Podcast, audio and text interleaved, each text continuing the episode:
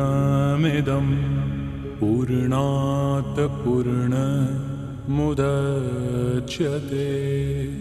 पूर्णस्य पूर्णमादाय पूर्णमेवावशिष्यते। ॐ शान्ति शान्ति Йога Васиштхи.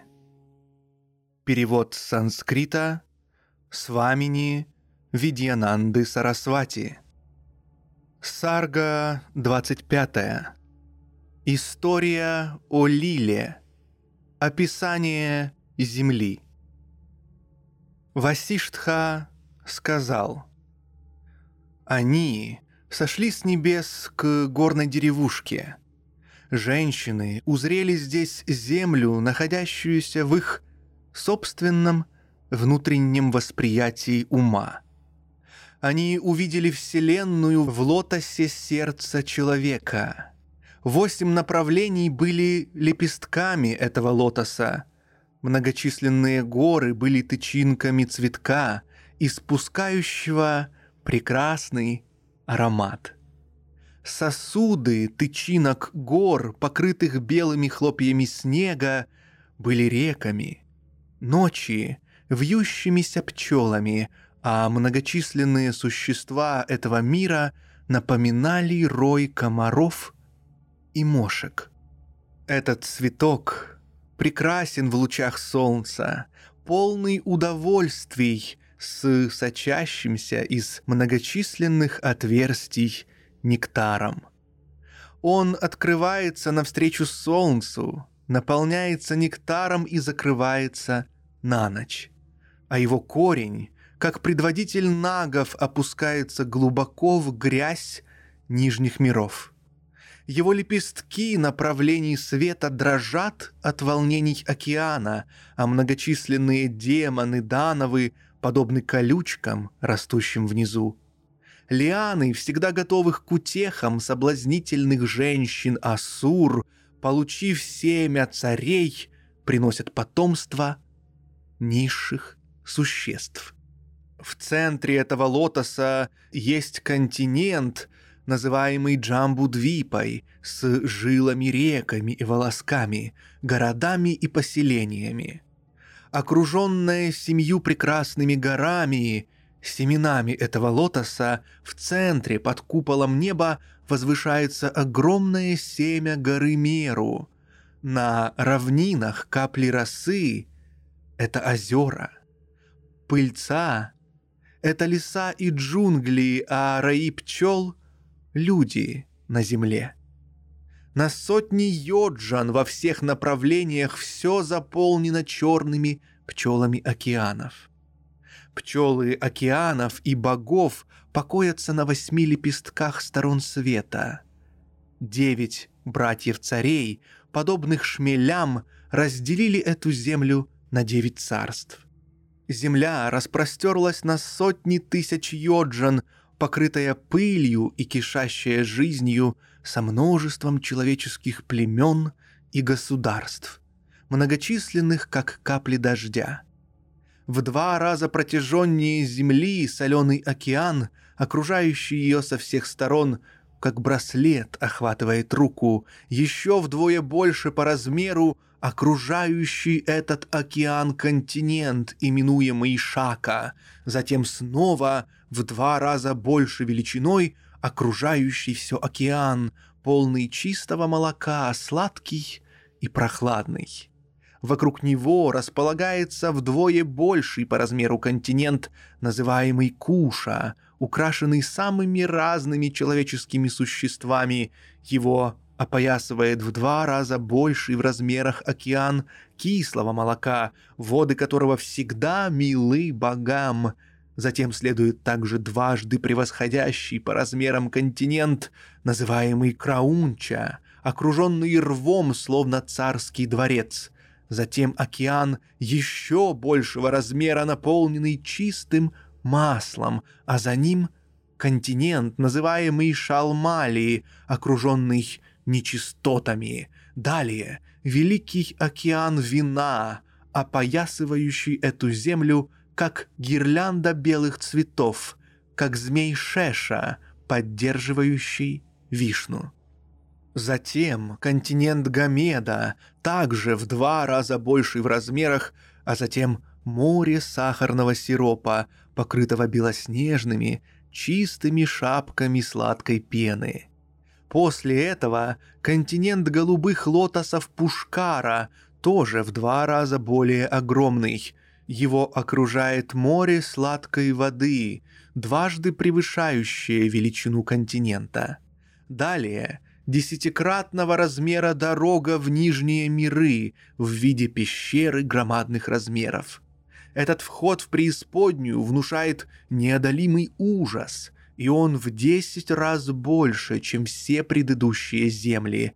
И в небе, и со всех четырех сторон эта пещера устрашает, как будто гирлянда мрачных полувысохших темно-синих лотосов – там вздымается великая цепь высоких гор Лока-Лока с вершинами, которые сияют разнообразными драгоценностями, напоминая белоснежные цветы лотосов и лилий. Эти горы окружают все три мира, подобно косе вокруг головы Лакшми, и имеют размеры в десять раз большие, чем все предыдущие земли – они опоясаны лесом, в котором бродят неведомые существа и который имеет размеры в десять раз больше, чем все предыдущие. Лес охватывает широчайший океан в десять раз больший и простирающийся во всех четырех направлениях, подобно пространству. Океан же окружает в десять раз большая размерами стена огня, способная расплавить меру и прочие горы. Далее дуют могучие ветра, способные крушить высочайшие скалы, уносить меру и другие горы, как сухую траву или пыль. Из-за пустоты эти ветра, окружающие огонь, беззвучны. Размахом и силой они в десять раз превосходят все предшествующие. После этого на бесчетные сотни тысяч йоджин простирается пространство, плотное — пустое и нераздельное. Затем идет оболочка мироздания, подобная золотому браслету. Взглянув с Сарасвати на этот мир, окруженный океанами и горами с его царями, городами, небесами и землями, Лила, наконец, увидела собственный дом на земле. Такова Сарга 25. История о Лиле. Описание Земли. Книги третьей о создании Махарамаяны Шри Васиштхи. Ведущей к освобождению, записанной Валмики.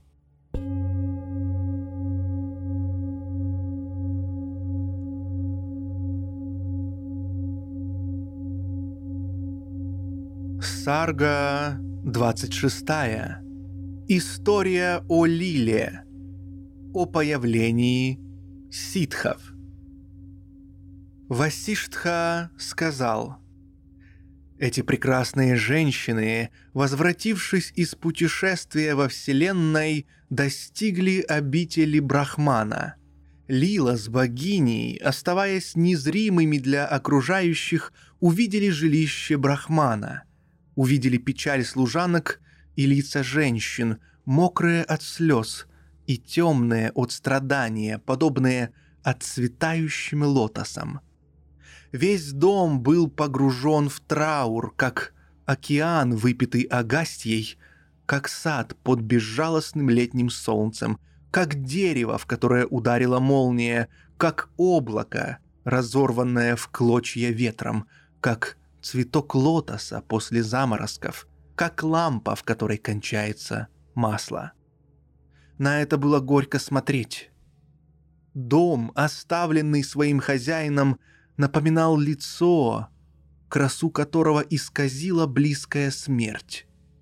Безжизненную, пыльную пустыню без дождей и лес с засохшими деревьями. Затем красавица Лила, способная, подобно Богу, воплощать свои помыслы и желания с помощью долгой практики чистого осознавания, пожелала. «Пусть все мои близкие увидят меня и богиню Сарасвати в образе простых женщин». И люди в доме увидели двух женщин, сияющих как две богини Лакшми и Гаури. Они были убраны с головы до ног гирляндами разнообразных свежих цветов и распространяли вокруг себя аромат цветущего сада, олицетворяя богиню весны и красоты. Они были двумя лунами, дарящими прохладу, приятную свежесть и счастье всем травам – лесам и селениям, наполняющими их жизненными соками. С локонами волос, подобными лианам, с мягким взглядом глаз, напоминающим пчел. Они, казалось, рассыпали кругом цветы жасмина и лилии. Их тела сияли внутренним светом, как полная река струящегося золота, от которого лес вокруг тоже стал золотым. Лакшми и Лила своими нежными и грациозными телами напоминали игривые волны, бегущие по его поверхности прекрасного океана. Они выглядели как деревья, исполняющие желания и испускающие вокруг себя золотые лучи света. Их сплетенные руки с золотистыми ладонями были похожи на молодые побеги.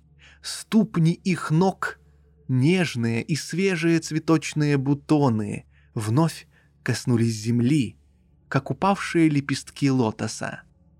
Напоенные нектаром их появления, высохшие, побелевшие деревья Тали и Тамала пустили молодые побеги.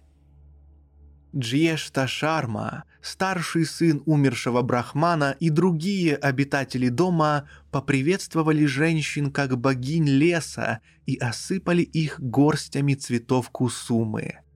Охапки соцветий упали к их ногам, как нектар росы на лотосы, покрывающие пруд.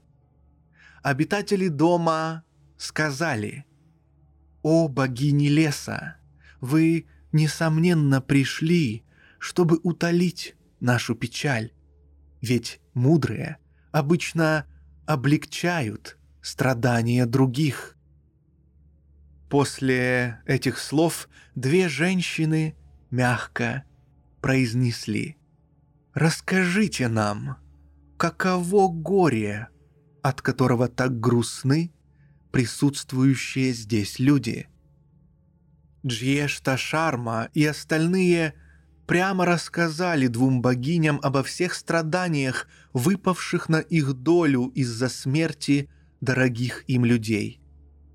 Джьешта Шарма и другие сказали «О богини, здесь жили благочестивые муж с женой, дважды рожденные, гостеприимные ко всем, главные в нашем семействе опора для всех благородных людей. Теперь они, наши родители, оставив свой дом, детей, родственников и домашних животных, отправились на небеса. И поэтому все три мира обезлюдили для нас.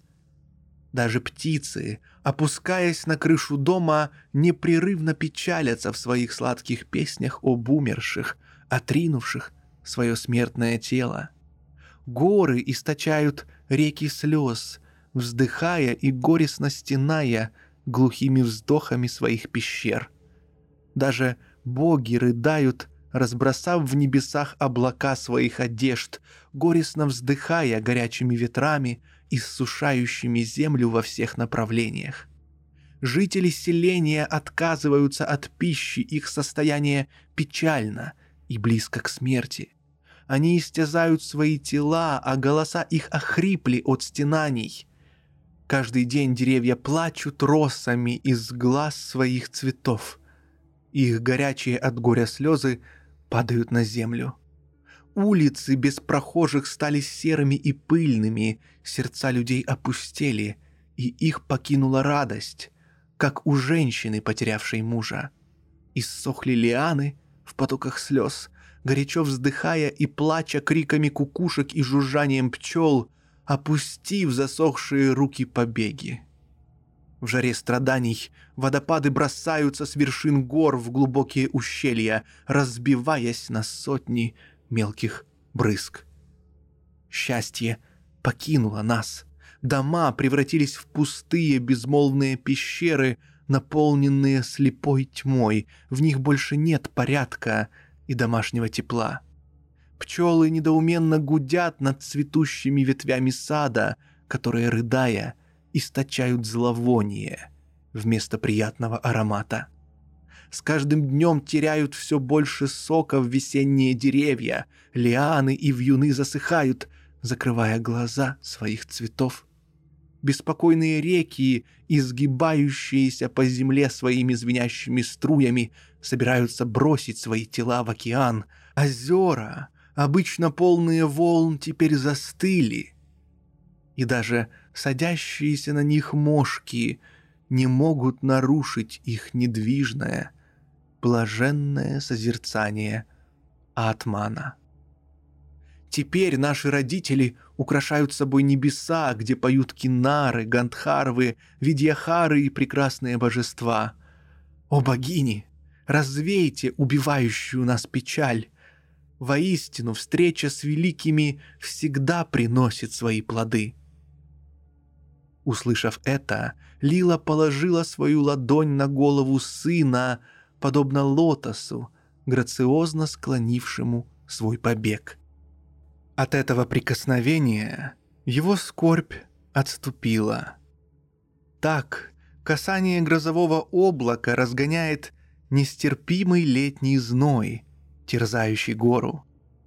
Все обитатели этого дома под взглядами богинь тоже счастливо освободились от страданий, как будто напившись нектара бессмертия. Рама спросил, почему Лила не явилась своему собственному сыну, как его мать?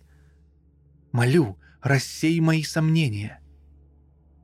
Васиштха ответил. Для пробужденного – познавшего сущность материального мира, вся его плотность является отманом. Все видимое — это лишь пространство сознания. В силу восприятия материального нереальное кажется подлинным, как для ребенка реально привидение, которого нет без его восприятия — как видимость материального мгновенно перестает быть существующей, стоит осознать ее природу, также когда сновидение понято как сновидение, становится ясна его нереальность. Когда материальный мир познается как пространство, ощущается единственно – пространство. Заблуждающиеся же бьются о стену, как будто там есть выход. Город и земля во сне осознаются как пустота и пространство, и целенаправленные действия, совершаемые приснившимся телом, тоже пусты. Пространство, которое воспринимается как что-то материальное, мгновенно становится этим материальным. Как в глубоком беспамятстве могут ощущаться даже другие миры. Ребенок видит пустое пространство как привидение. Умирающий может узреть сад в небе. Кому-то пустота кажется странными узорами, а кому-то жемчужным ожерельем – испуганный или пьяный, дремлющий или страдающий морской болезнью всегда видят и ощущают в пространстве привидения, леса и деревья и прочее, как появляются все эти объекты, так же видится и тело благодаря повторяющимся усилиям ума. Хотя на самом деле оно не существует. Но Лила постигла несуществование материального в этой реальности, познав реальность исключительно как пространство, которое кажется чем-то в силу заблуждения. Для уразумевшего ту истину, что Брахман, собственная природа, есть единое бесконечное сознание, откуда, как, когда и зачем могут появиться сын, друг или жена. Нерожденное сияет, как видение всего этого, изначально несотворенное. У познавшего абсолютную истину откуда взяться ощущением желания и отвращения? Даже то, что Лила положила руку на голову Джьешта Шармы, было проявлением божественной милости для его блага, а не результатом ее любви к сыну. Пробужденный интеллект чист и светел. Он тоньше и чище пространства. Все вокруг, о Ракхава, есть только он. И он ощущается, как сеть объектов во снах и в воображаемых городах. Такова Сарга 26. История о Лиле, о появлении ситхов. Книги третьей о создании Махарамаяны Шри Васиштхи, ведущий к освобождению записанной Валмики.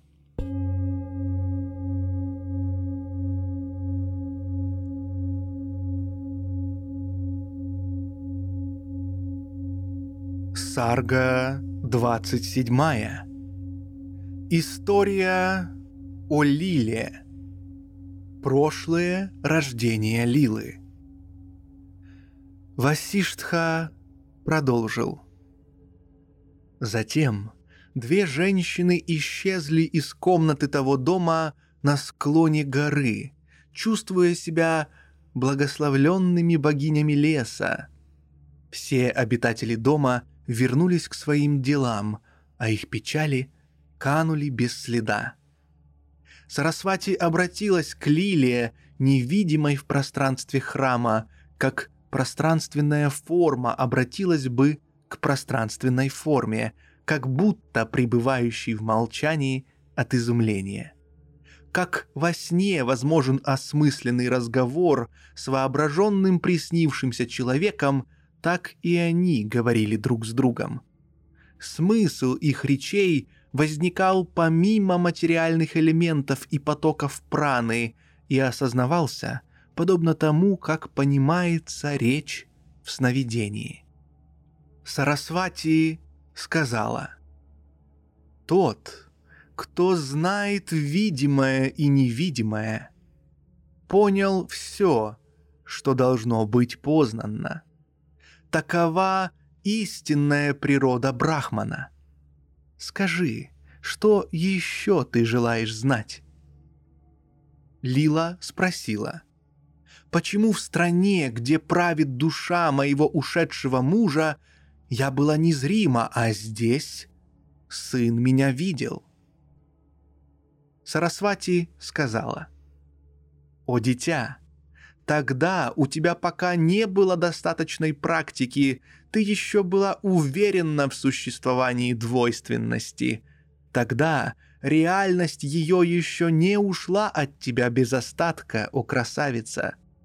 Не постигший недвойственности не может действовать в соответствии с недвойственностью, как стоящий на солнце пеке не знает прохлады густой тени, мое дитя без постоянной практики понятие «я есть лила» не прекратило существование. Пока есть это чувство, твои понятия не могут материализоваться. Теперь же ты стала тем, чьи понятия обретают реальность, и твое желание, пусть мой сын меня увидит, исполнилось, о красавица. Если ты отправишься к своему мужу теперь, ты сможешь взаимодействовать с ним как раньше. Лила сказала, «Здесь, в пространстве этого дома, жил мой муж, ученый Брахман, и здесь же, после того, как умер, он стал правителем земли. Здесь же, на этой земле, в этой сансаре, в этой столице я сама, его жена, царица. Здесь же, в этих покоях, мой царь лежит мертвым, и здесь, в пространстве этих покоев, он правит как царь в столице.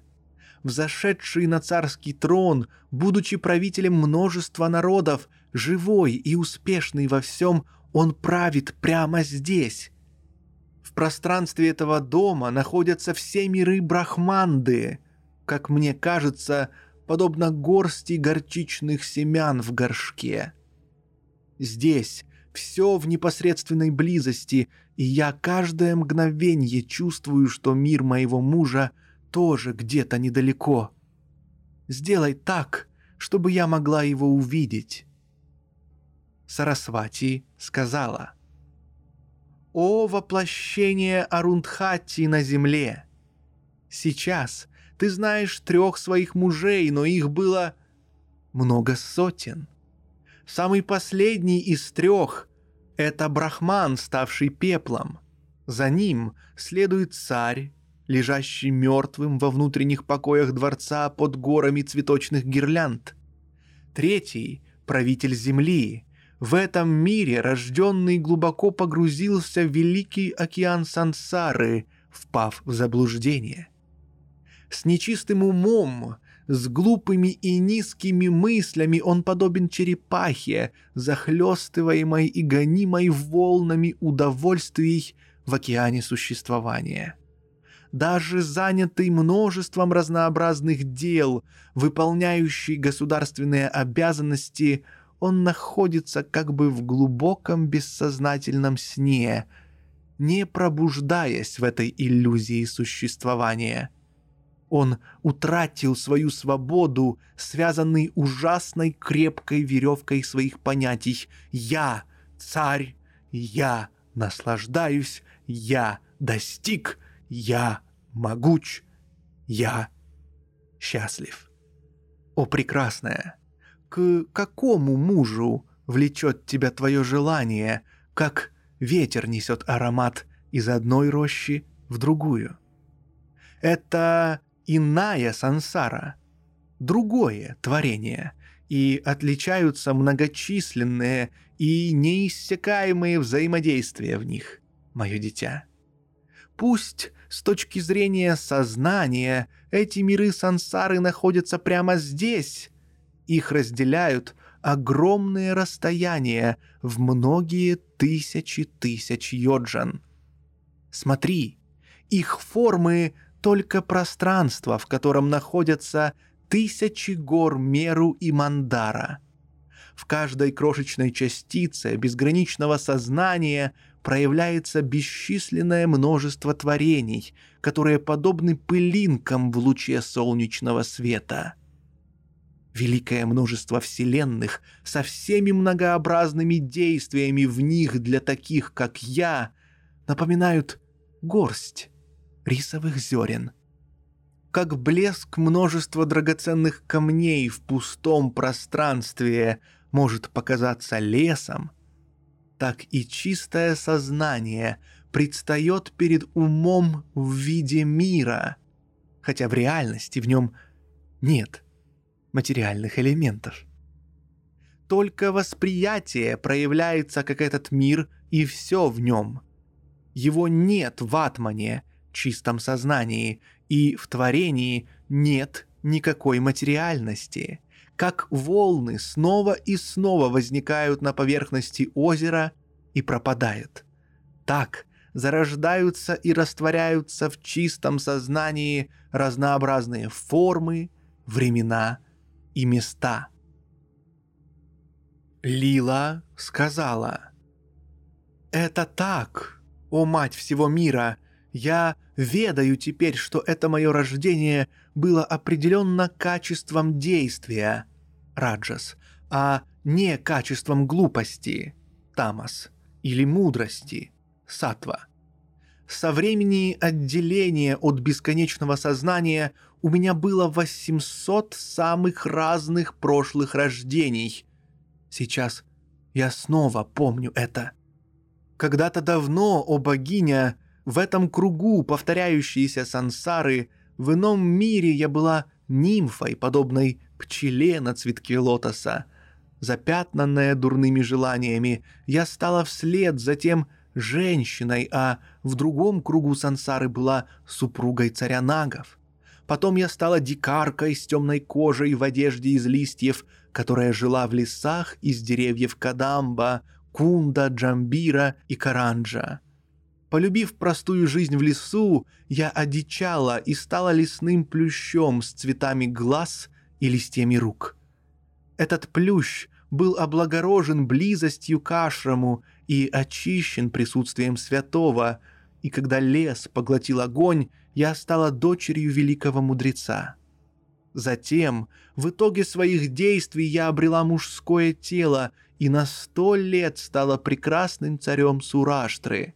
После этого, за грехи и ошибки царя, я девять лет была больным проказой мангустом в болотистых рощах. Затем, о богиня, я восемь лет была коровой в Сураштре, а глупые мальчики и жестокие пастухи мучали меня по неразумению.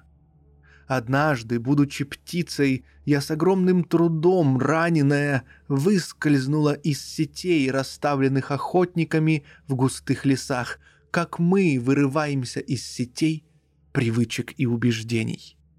Будучи пчелой, я отдыхала в чашечках цветов лотоса, окруженная лепестками, наслаждаясь в уединении нектаром цветов.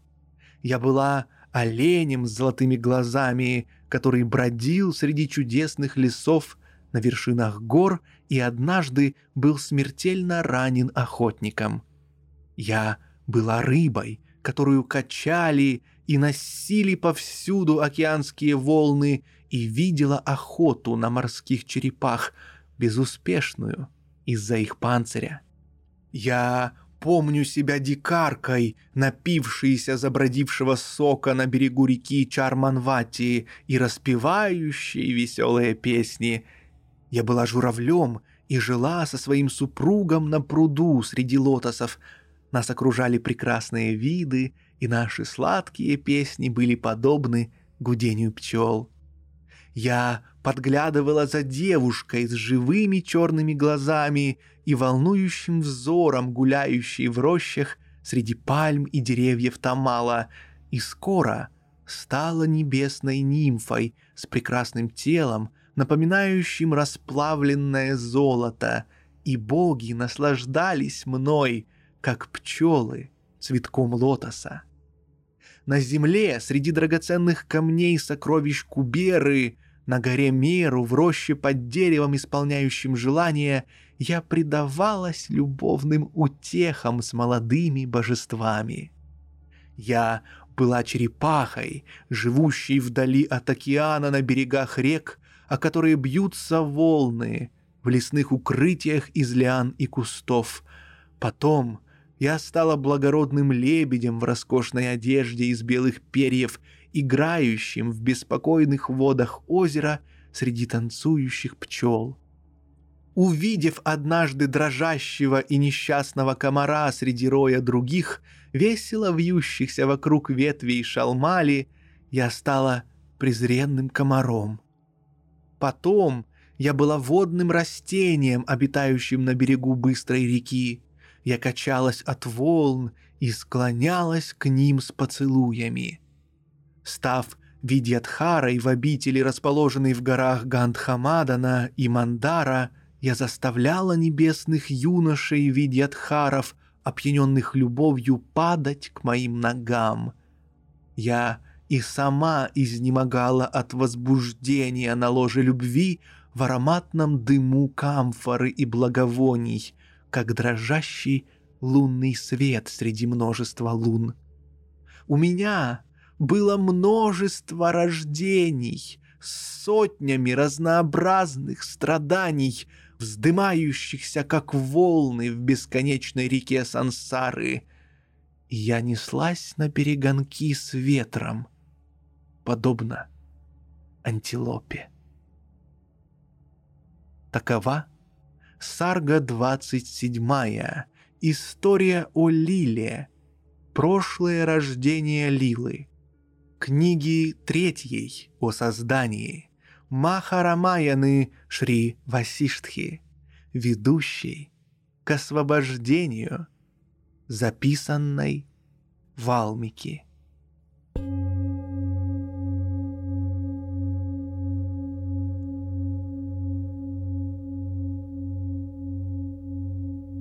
Дорогие друзья, спасибо, что слушаете йогу Васиштхи.